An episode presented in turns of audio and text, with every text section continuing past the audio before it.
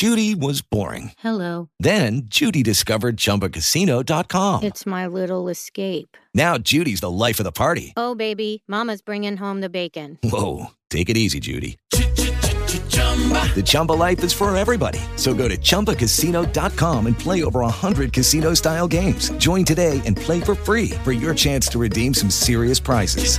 chumba ChumbaCasino.com. No purchase necessary. Void where prohibited by law. 18 plus terms and conditions apply. See website for details.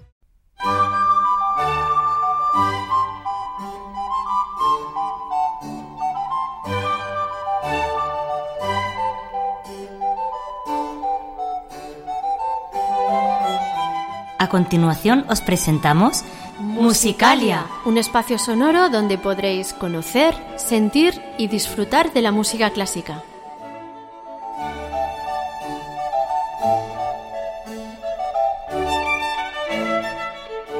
Como técnico de sonido, Adolfo Díaz. Como directora del programa tenemos a Belén Garrido En la presentación, María Jesús Hernando. y Begoña Cano.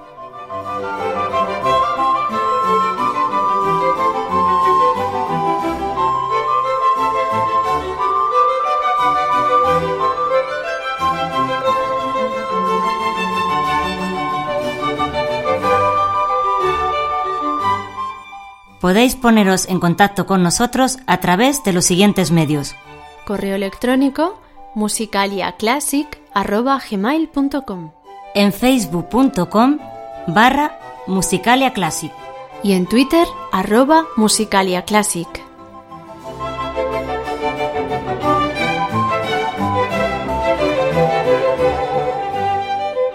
Muy buenas amigos, pues ya estamos aquí con el crudo invierno. Sí, Así están en- nuestras voces también. En el pleno mes de las nieves, así están nuestras voces, eso es, con los virus aquí metidos.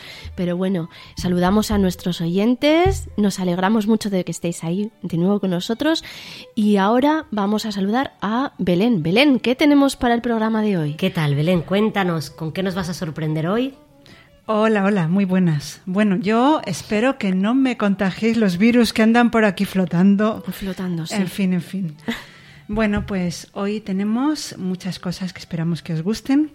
Eh, bueno, hoy no hay muchas secciones, pero, pero van a ser muy interesantes. Vamos a comenzar con dos obras de autores franceses de épocas distintas. Lili de- del Barroco y Foré, una obra de Foré que es un autor que nos gusta mucho en Musicalia y lo traemos hoy con una pieza religiosa coral muy bonita. Continuaremos después con la sección de nuestros músicos en la que vamos a entrevistar a Ignacio Gómez, pianista y también compañero nuestro de podcast, porque él, eh, después hablaremos también con él sobre, sobre el podcast que él realiza, que es Entre Teclas y Letras. Después llegará ya nuestra sorpresa musical, que bueno, eh, es algo muy particular y bueno, es una sorpresa en la que yo volveré a aparecer por aquí. Y acabaremos hoy con, con el libro, hoy es lo que toca la sección literaria y hoy os voy a traer el libro que actualmente estoy leyendo. Eh, es un libro bastante musical, ya os contaré. Es una novela extensa que estoy leyendo en este momento y después os hablaré de ella y la pieza que sonará será de Bach. Y bueno, como voy a volver, me voy de momento y os dejo con las presentadoras. Muy bien, o sea, te vas para volver, no para no volver. Muy bien, muy bien. Bueno amigos, y como habéis podido comprobar, aquí tenemos la voz de Begoña, su voz aterciopelada, que está aquí con nosotros otra vez. Bueno, bueno, muy aterciopelada no está, ¿eh? está entre virus y esas cosas, pero sí, ya estoy otra vez con todos vosotros. Y vamos a empezar el programa de hoy escuchando a un autor del barroco francés, Jean-Baptiste Lully.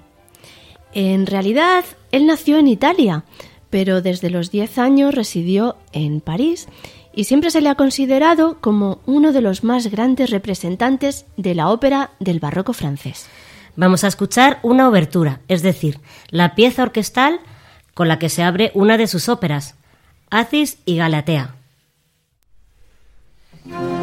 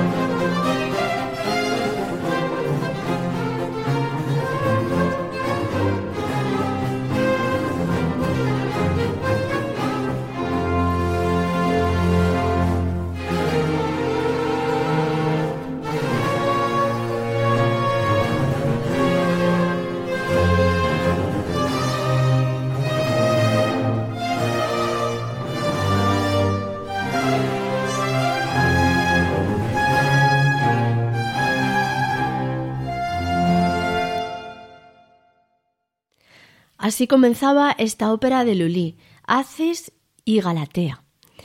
De ella hemos escuchado la obertura prólogo interpretada por los músicos del Louvre dirigidos por Mark Minkowski. Y continuamos en Francia, pero ahora nos trasladamos al siglo XIX. Vamos a escuchar una obra religiosa de Gabriel Fauré, un compositor y organista que vivió entre 1845 y 1924.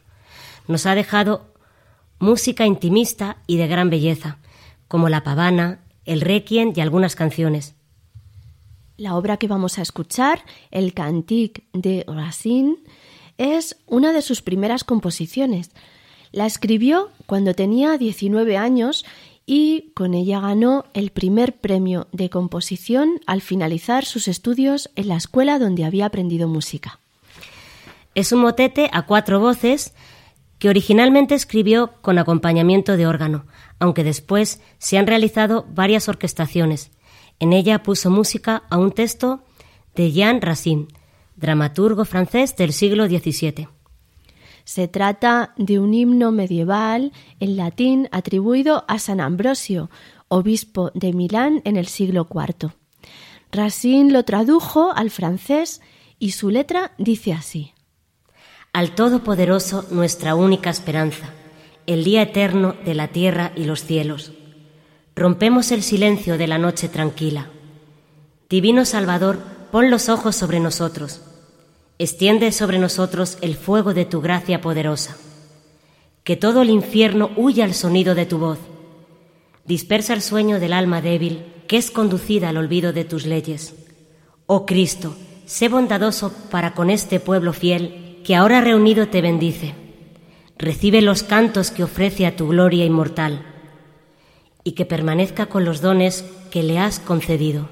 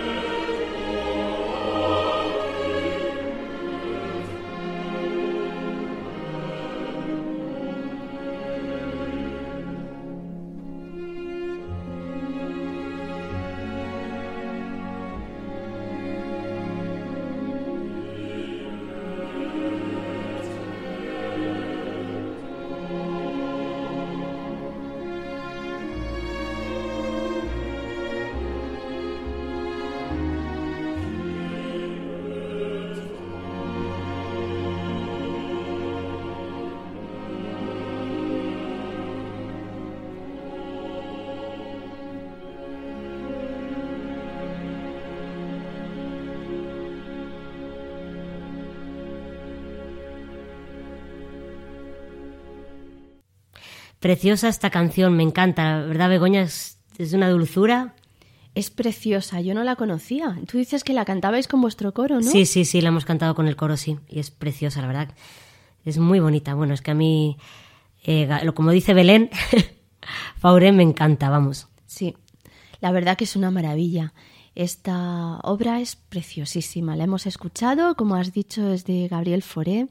Hey guys, it is Ryan. I'm not sure if you know this about me, but I'm a bit of a fun fanatic when I can. I like to work, but I like fun too. It's a thing. And now the truth is out there. I can tell you about my favorite place to have fun. Chumba Casino. They have hundreds of social casino style games to choose from with new games released each week. You can play for free anytime, anywhere and each day brings a new chance to collect daily bonuses. So join me in the fun. Sign up now at ChumbaCasino.com. No purchase necessary. VGW. Void were prohibited by law. See terms and conditions. 18 plus. With the Lucky Land Slots, you can get lucky just about anywhere. This is your captain speaking. Uh, we've got clear runway and the weather's fine, but we're just going to circle up here a while and uh, get lucky. No, no, nothing like that. It's just these cash prizes add up quick. So I suggest you sit back, keep your tray table upright, and start getting lucky. Play for free at LuckyLandSlots.com. Are you feeling lucky? No purchase necessary. Void where prohibited by law. 18 plus terms and conditions apply. See website for details. Y era el cántico de Racine y lo hemos escuchado en la versión del coro Bach y la orquesta de los Países Bajos. Bueno amigos, y ahora pasamos a recordaros nuestros canales de comunicación.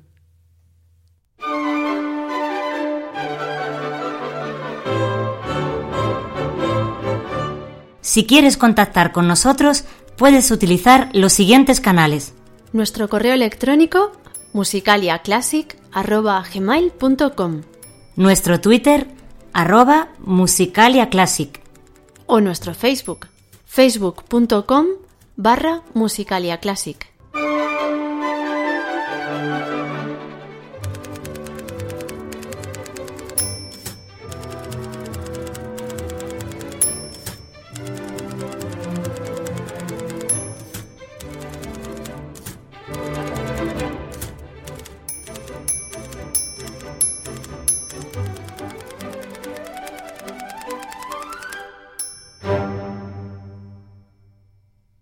Este podcast pertenece a la red Podcast SN.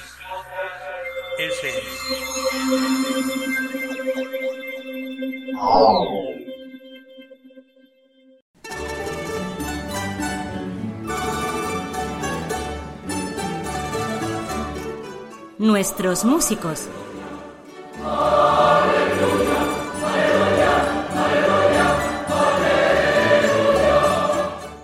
Hoy, en la sección dedicada a nuestros músicos, tenemos a Ignacio Gómez, pianista. Eh, hola, Ignacio. Muy buenas, ¿qué tal? Hombre, Saludos. Ignacio. ¿Qué tal, ¿Cuánto qué tal? tiempo, eh? ¿Cuánto tiempo, cuánto tiempo? Saludos a todos los oyentes. Y Adolfo, por favor, un saludo. Pues sí, sí, nosotras te conocimos en, en el coro Fermín Gurbindo. eh, Efectivamente. hace muchos años, ¿verdad? Que fue Sí. una hermosa experiencia, ¿verdad que sí? Sí, Sí, sí. fue allá por el 2004, me parece que fue. Pues sí. Y 2004, estuve- 2005, sí. Sí, y estuve un añito más o menos. Sí, efectivamente. Y fue una experiencia muy, muy, muy bonita, sí, señor. Aparte de por la música, por las personas que allí había. Ahora que no me oyen ni Belén ni Chus. sí, fue bonito muy bonito. Muy bonito, sí. Una experiencia muy bonita, muy bonita, sí.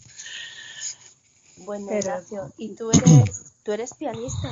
Cuéntanos cómo, cómo empezó todo, porque mm, tú eres ciego de siempre o te quedaste de mayor. ¿Cómo empezaste a tocar el piano? Cuéntanos. Pues mira, no, yo ahora mismo sí soy ciego total y no, yo vi hasta los 12 años, más bien hasta los 11, 12 años por ahí. Y además era de vidente a ciego, así, de golpe. De repente. De, sí, en cuestión de tres meses, una cosa así. Y, y entonces la música me empecé a aficionar en esa época en lo que estabas en salas de, de médicos, de posoperatorio, porque entonces las operaciones de la vista duraban mucho tiempo y te Sí. ingresaban mucho tiempo en los hospitales, ahora ya no, pero en aquellas, año 1980 y tan pocos, 81, 82, pues te ingresaban y bueno, mucho tiempo. Y bueno, pues mejor un escuchaba mes. música. Claro, allá ahí escuchaba mucha música. Y la, claro, la música que escuchaba en ese momento influido mucho por mis padres, que les gustaba mucho la música clásica. Y concretamente eh, música clásica de piano. Y ahí fue donde me empecé a aficionar al, al sonido del piano, claro. Y Pero cuando ya... Un Dime, momento dime. muy difícil, no, que digo que un momento difícil para ponerte Sí. ahí. Sí, no, eso fue, o sea, una cosa vino primero la afición y luego la, el ponerme en marcha, pues pasaría más o menos un año. Porque al principio, bueno, pues claro, tienes que aprender braille, tienes que aprender a orientarte con el bastón, en fin, tienes que acoplarte un poco a la nueva circunstancia, que se dice muy pronto, pero en fin. Y, y luego sí, luego ya pues en el eh, estuve un año, entonces se llamaba Inmaculada Concepción, en el Colegio del Paseo de La Habana. Y, jolín, qué viejo me estoy haciendo. y el caso es que el caso es que ahí fue donde empecé a aprender eh, piano con don Juan Francisco y el solfeo con don Juan ayer.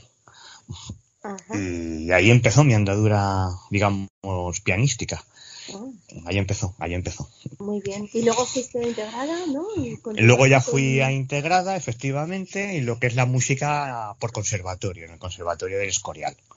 Ah, Y, y básicamente luego la he continuado a lo largo de mi vida en Madrid, Valencia, luego otra vez en Madrid. Y sí, la formación la he hecho en Madrid y en Valencia, la formación musical. Tanto en piano como en canto, que también empecé, en su momento empecé canto con Carlos Gómez cuando me incorporé a la Fermín Gurbindo y luego la continué en Valencia y continué otra vez en, en Madrid. Así es que sí, lo que pasa es que cantar ya no lo hago tanto, ni me, ni me siento tan cómodo como con el piano. Pero, pero bueno, para los coros y demás, sí, sí, la verdad es que sí. Y, y esto, bueno, ¿lo utilizas así como hobby o también das conciertos de vez en cuando? Cuéntanos.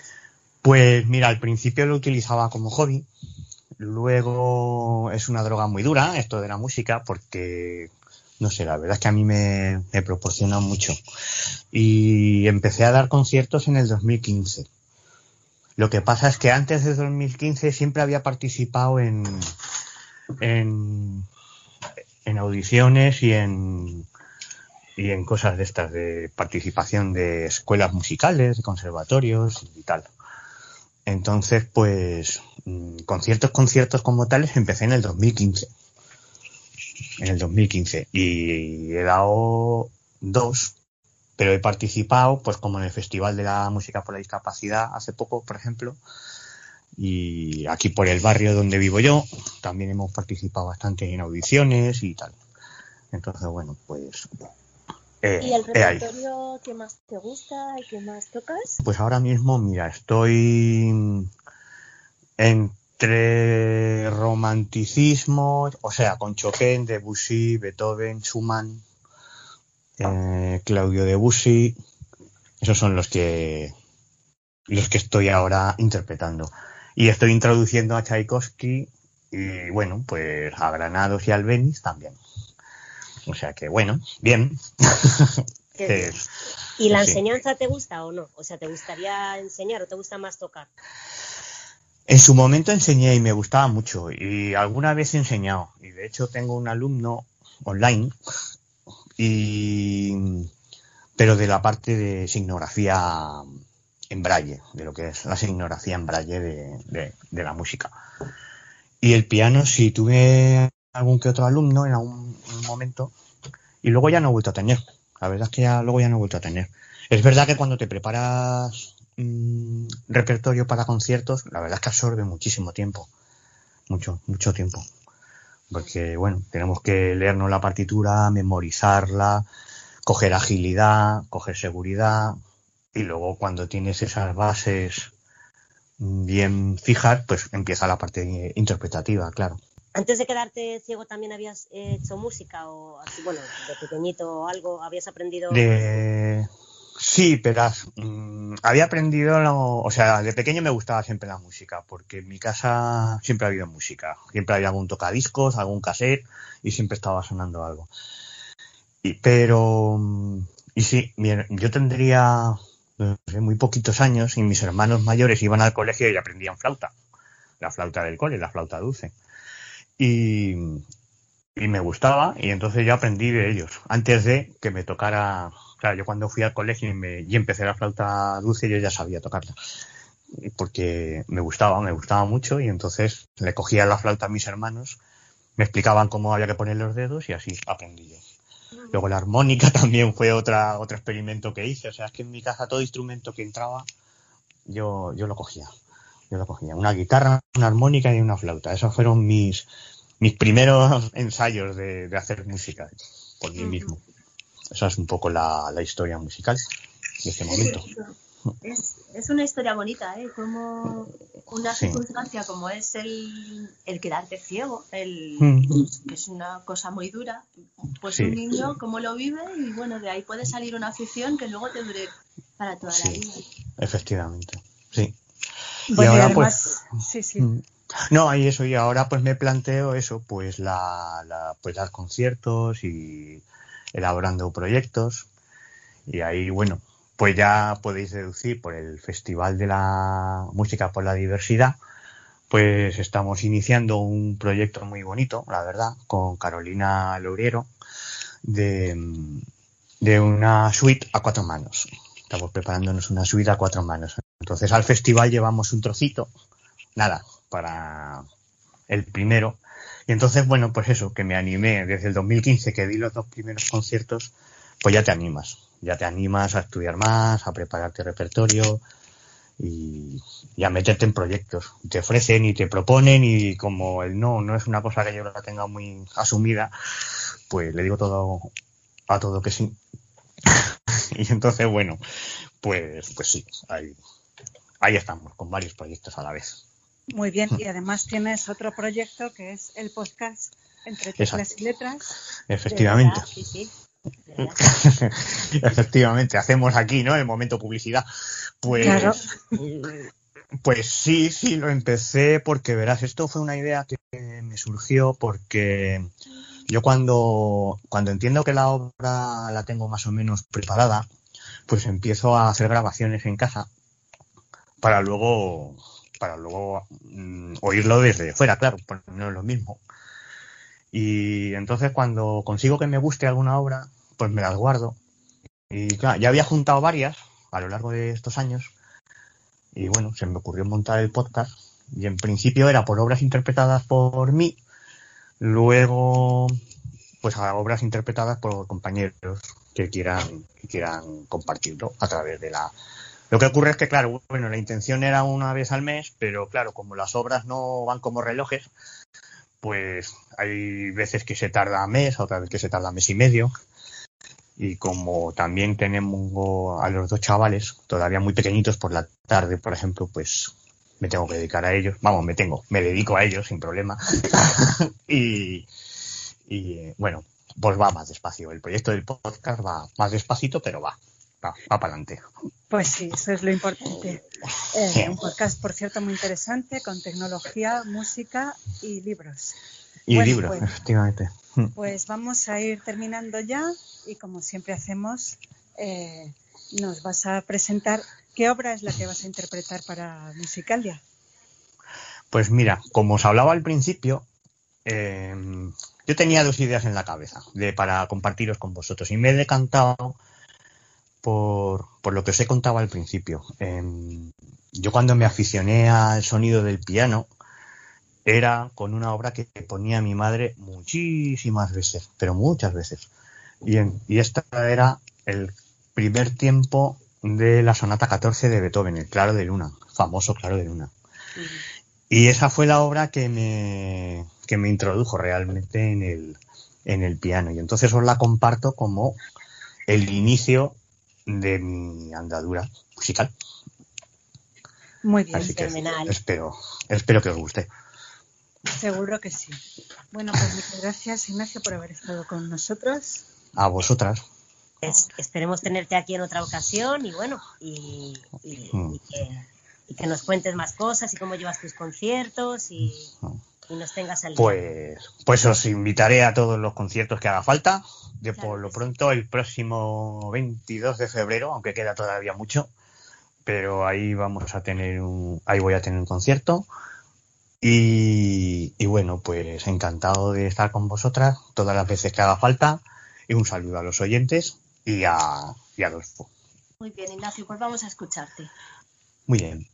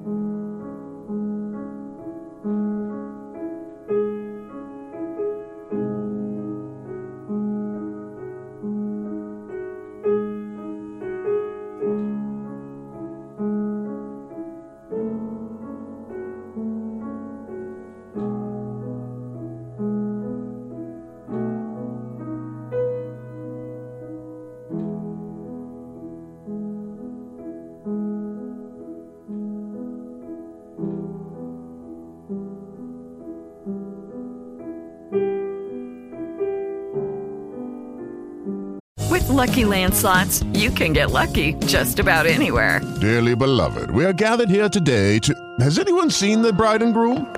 Sorry, sorry, we're here. We were getting lucky in the limo and we lost track of time. No, Lucky Land Casino, with cash prizes that add up quicker than a guest registry. In that case, I pronounce you lucky. Play for free at LuckyLandSlots.com. Daily bonuses are waiting. No purchase necessary. Void where prohibited by law. 18 plus. Terms and conditions apply. See website for details.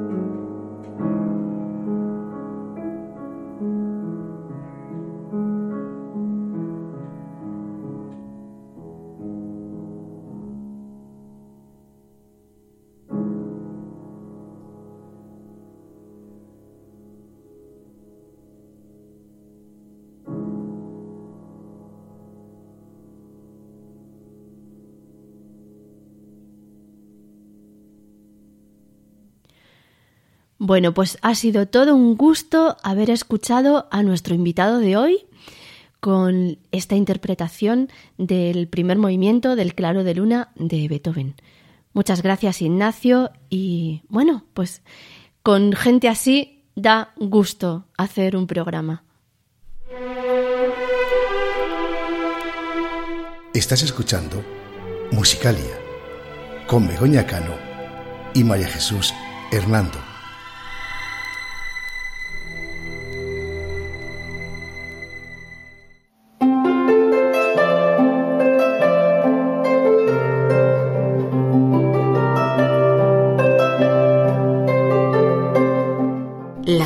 Musical.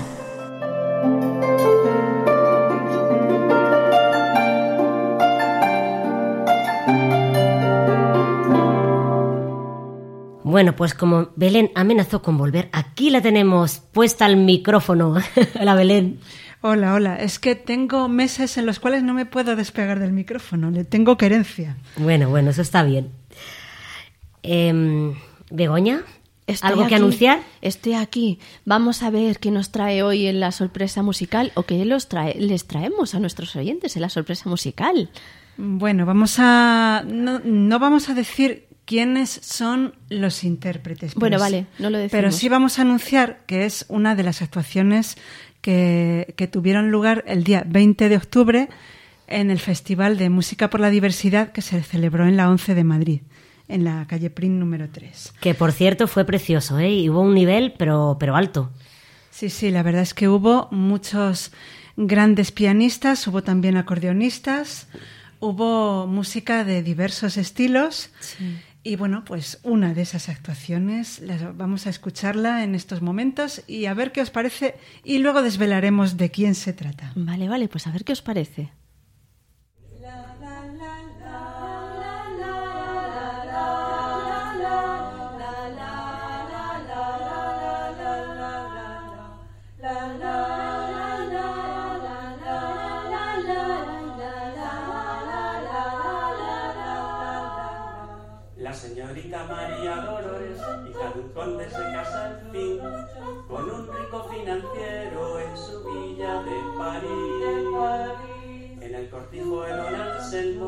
A la iglesia de San Martín, la niña viste de largo, habrá fiesta en el jardín.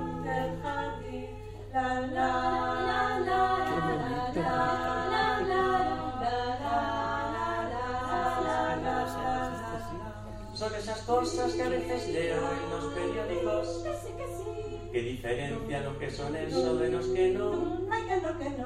Son comentarios a veces trágicos, a veces cómicos, que me producen una sonrisa, pido perdón.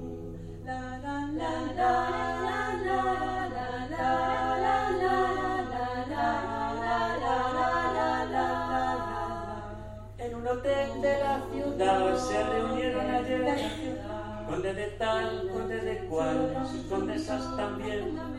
La reunión llegó al final, como podréis suponer, pero en la página de sociedad no veréis. Son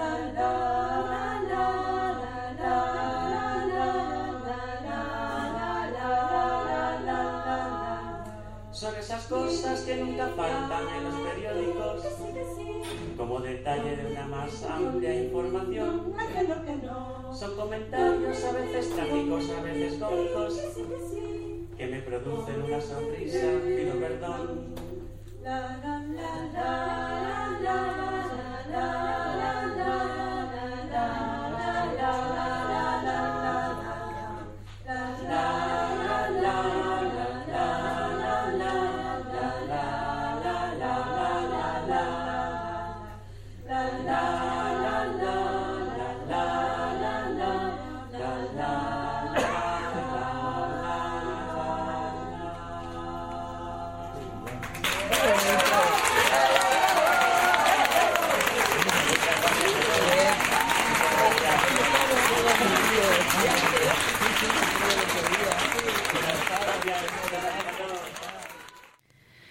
Bueno, Bueno. muy bonito. Qué versión más bonita, ¿eh? Bueno, pues sí, era una canción de José Luis Perales, que, bueno, no era de las más conocidas de él, pero, eh, a ver, Begoña, ¿Quiénes eran las sopranos de este grupo, por ejemplo? Bueno, bueno, las sopranos de este grupo eran Loli Gallego, que ya la entrevistaremos alguna vez por aquí. Una de Más conocida como. Ayuma artísticamente. Sí, artísticamente conocida como Ayuma. Y yo misma éramos las sopranos. ¡Anda! Sí, sí, Fíjate. Luego, la voz intermedia, bueno, La voz baja de baja, mujeres. sí, porque había también alguna voz intermedia por ahí, pero más bien la voz baja de mujeres. ¿Quién eran Belén? Eran Paloma Corroto y yo misma. y ese señor que hacía de Perales, ¿quién era? Ese señor que hacía de Perales era Manuel Panadero. Toma ya. Manuel Panadero, por ahora y por eh, siempre esperemos, es mi marido. Por ahora y durante muchos años que va a durar. esperemos, que la esperemos. muerte. Eso, eso. Pues, pues eso, eh, nos conocíamos, el grupo fue conocido artísticamente como Las Chicas de Mirasierra, eh, porque, porque hacía referencia a las canciones que cantábamos en el colegio eh, cuando éramos pequeñas, que nos gustó siempre mucho cantar. Por eso nos pusimos ese nombre y Manolo estuvo como invitado en esta canción. Bueno, como invitado que era el solista. Sí, sí. Así que bueno. Todo un invitado, señor solista. Sí, sí. Y además interpretamos una canción de Pecos y otra canción también de compuesta por José Luis Perales que se llama Amaneció y que, le- y que interpretaba, interpretaba perdón, otro grupo. Bueno, y una cosa tenemos que decir que no es por echarnos flores, ¿eh? pero los arreglos de esta canción también son nuestros, Belén. Efectivamente, los arreglos de esta canción son nuestros, especialmente de Begoña. ¿eh? As- Eras tú quien llevaba la voz cantante en, esta, en estos arreglos. No, no, pero nuestros, nuestros. Ha quedado muy chula. Esperemos que os haya gustado. Bueno, vaya artistas que tenemos aquí, ¿eh? Bueno, pues pasamos ahora a la sección de los libros.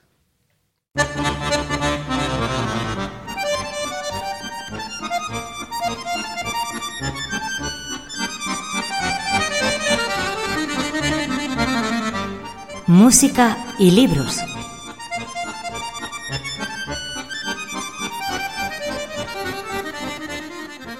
Bueno, pues aquí está Belén a pie de micro que nos va a traer hoy el libro. Cuéntanos, Belén, ¿qué libro nos traes? La obra que os traigo se llama Melodía en la Toscana y es de Belinda Alexandra, autora australiana, aunque esta novela se desarrolla en la ciudad italiana de Florencia. Cuéntanos brevemente el argumento de esta obra. Bueno, pues esta novela nos cuenta la historia de Rosa Bellocchi. Este es el nombre de la protagonista. Se trata de una niña que al nacer en 1915 fue abandonada en un convento por un extraño hombre que no se identificó ni dio ningún dato sobre su origen. Únicamente le dejó una pequeña llave de plata. Una de las monjas, Suor Madalena, la cuidó como si fuera su madre y allí recibió una excelente educación. Cuando tenía 15 años, se había convertido en una joven bella e inteligente. Tenía un gran talento como flautista y también un don muy especial, un poder que no, no puedo revelar, porque es algo muy original y muy especial. Pero como carecía de vocación religiosa, deciden enviarla como institutriz a la mansión de unos marqueses para que se ocupe de la educación de su hija. Con, con esta niña y con los criados se va a entender muy bien, pero se ganará la enemistad de la marquesa, que es una mujer un tanto extraña, un tanto malvada y además partidaria del fascismo de Mussolini. Y allí es donde van a comenzar sus verdaderos problemas y, y no puedo contar más de momento. Puesto que la protagonista de esta novela tiene talento musical y toca la flauta, imagino que la música clásica aparecerá con frecuencia en esta obra, ¿verdad? Pues sí, así es. Tanto en esta obra como en otras novelas de Belinda Alexandra que he leído, la música ocupa un lugar bastante destacado. Yo he seleccionado uno de los fragmentos en los que aparece. Se trata de un momento muy importante para la protagonista. Después de varios cambios en su vida y muchos problemas, ella acaba de tocar fondo. Ha tenido una niña y necesita urgentemente encontrar un trabajo. pero acaba de fracasar en un puesto que ya daba por seguro. Y entonces se encuentra desesperada y se dirige hacia el río Arno y allí va a tener lugar esta escena. Uy, qué intriga, ¿no? No se desvelará algo aquí muy importante. Bueno, va a ser un momento de cambio. Mm, digamos que va, va, a acabar una etapa y va a empezar otra, pero yo creo que es un fragmento que podemos leer y que, y que os puede gustar. Y, y bueno, la música que va a aparecer es una pieza de Bach muy conocida. Muy bien, pues vamos a escuchar el pasaje de la obra. Rosa se sentó a las orillas del Arno con Sibila, paralizada por el pánico. ¿Qué iba a hacer ahora? Le quedaba muy poco dinero. Había intentado que la contrataran de profesora de música y había fracasado. ¿Cómo podría encontrar trabajo de sirvienta o de limpiadora tan rápido como le hacía falta? ¿Quién cuidaría de Sibila? No podía confiársela a la señora Porretti. Si permanecen juntas, usted no será más que un peso muerto alrededor de su cuello. Las palabras de la señora Cherubini le vinieron dolorosamente a la cabeza. Contempló a Sibila acostada en su cesta. Su intento de proteger a ambas no había hecho más que empeorar la situación. Las lágrimas se le acumularon en los ojos. La única cosa que podía hacer para salvar a su hija era dársela a las hermanas del Santo Espíritu. Pero ¿cómo podría soportar el dolor de deshacerse de ella? Sibila era lo único que tenía. Rosa contempló el arno y se imaginó hundiéndose en lo más profundo del río, el agua fría y enlodada sepultándola por completo. Y así no volvería a sentir pena de nuevo. No, no, no, se dijo a sí misma. Tiene que haber otro modo. Dios nos ayudará. Sacó a Sibila de su cesta y la colocó en la sábana junto a ella. Puso la cesta a la luz del sol para ahuyentar a los piojos que todavía quedaran dentro. No puedo abandonarte, le dijo a Sibila. Debo ser fuerte. Montó la flauta. En el pasado su instrumento le había proporcionado paz y tranquilidad y esperaba que ahora la ayudara a pensar con claridad. Tocó el aire de la suite orquestal número 3 de Bach, dejando que la música expresara la desesperación que sentía en lo más hondo de su corazón. No era más que una inútil cuya hija estaría mucho mejor sin ella. Cerró los ojos y se dejó llevar por aquella dramática música. No oyó el tintineo metálico de algo que caía a sus pies.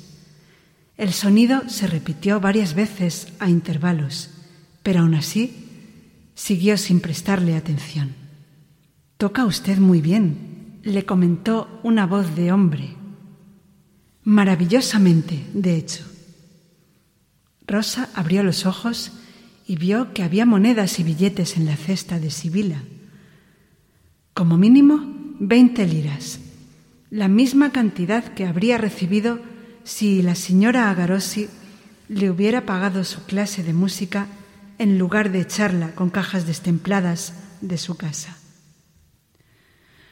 Una mujer que empujaba un cochecito de bebé pasó junto a ella y le lanzó unas monedas, al igual que un hombre con traje de raya diplomática. Se habían pensado que era una artista callejera al principio se sintió avergonzada de que la vieran mendigando, pero entonces comprendió que aquel dinero podía ser la respuesta a sus plegarias. Levantó la vista hacia el hombre que se había dirigido a ella y parpadeó. Estaba de pie a contraluz y le iluminaban los rayos dorados del sol. Tenía cerca de treinta años, una piel bronceada y el cabello color castaño cobrizo veteado de rubio. Le sonrió y sus dientes relucieron bajo una barba poco poblada. Era atractivo, aunque con facciones marcadas. Llevaba pantalones de gabardina y una camisa blanca. Sus zapatos estaban deslustrados y desgastados por los talones, pero aún así su aspecto era más distinguido que el de algunos de los hombres mejor vestidos de la vía Tornabuoni. Sus ojos grisáceos se posaron brevemente en el anillo de cortina que Rosa llevaba en el dedo, pero volvió a mirarla rápidamente a la cara. Había algo especial en la manera en que la contemplaba. Tenía una presencia que Rosa no había visto jamás en ninguna otra persona. Muchas gracias, le dijo atragantándose al hablar. ¿Usted también es músico? Dirijo una compañía teatral, le respondió él, y necesitamos una flautista. ¿Está usted interesada? Rosa se sintió mareada. Debía de ser la falta de comida lo que le hacía perder el equilibrio. Apartó la mirada. Vamos, le dijo amablemente el hombre, y se echó a reír. Su risa tenía un timbre atractivo, masculino y grave, lo mismo que su voz. Rosa no estaba convencida de que hubiera podido resistirse a él, incluso aunque hubiera querido.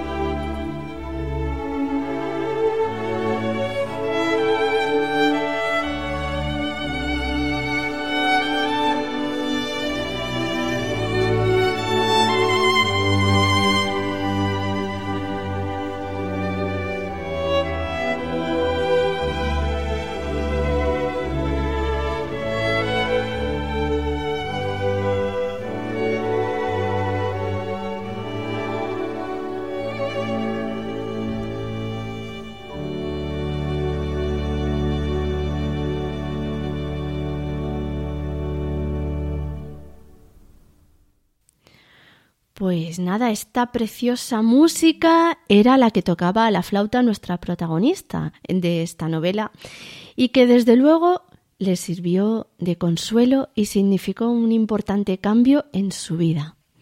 Era el aria de la suite número 3 en re mayor de Bach.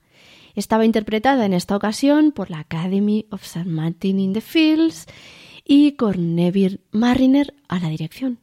Ahora os recordamos nuestros canales de comunicación. Esperamos que nos escribáis y que nos mandéis sugerencias, críticas, lo que queráis.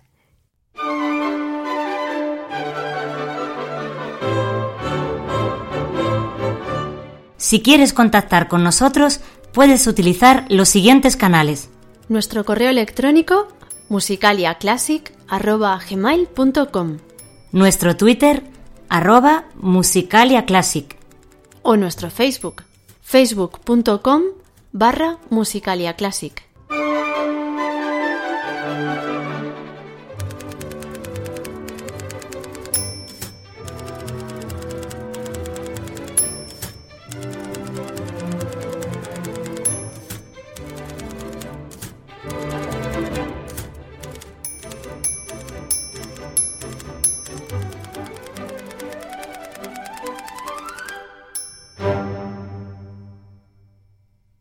Este podcast pertenece a la red Podcast SN.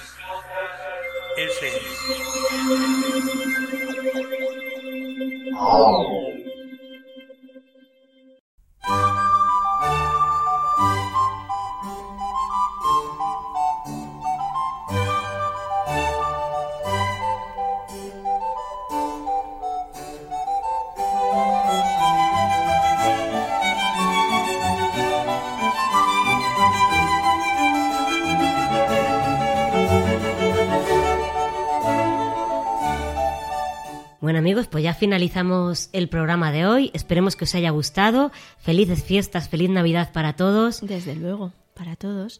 Feliz Navidad, que este mes ya a finales de mes, pues eso, todas las fiestas tan entrañables y mm, bueno, en enero, a principios de año, tendremos un programa muy, muy, muy especial en el que algunos de nuestros oyentes participarán.